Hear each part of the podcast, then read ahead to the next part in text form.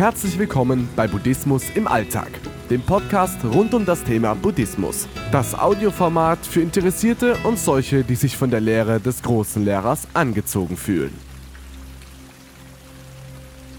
Erfolg. Was ist Erfolg im Leben? Unter Erfolg verstehe ich, so viel wie möglich zu geben. Die Menschen unter uns, die Reichtümer anhäufen, die leben ständig in der Angst, diese auch wieder zu verlieren. Wer aber gibt, der kann Nöte und Sorgen anderer Menschen lindern, ihnen Hoffnung geben. Schon in der Bibel steht, das Geben seliger sei denn Nehmen. Apostelgeschichte 20. Dem kann ich mich nur anschließen.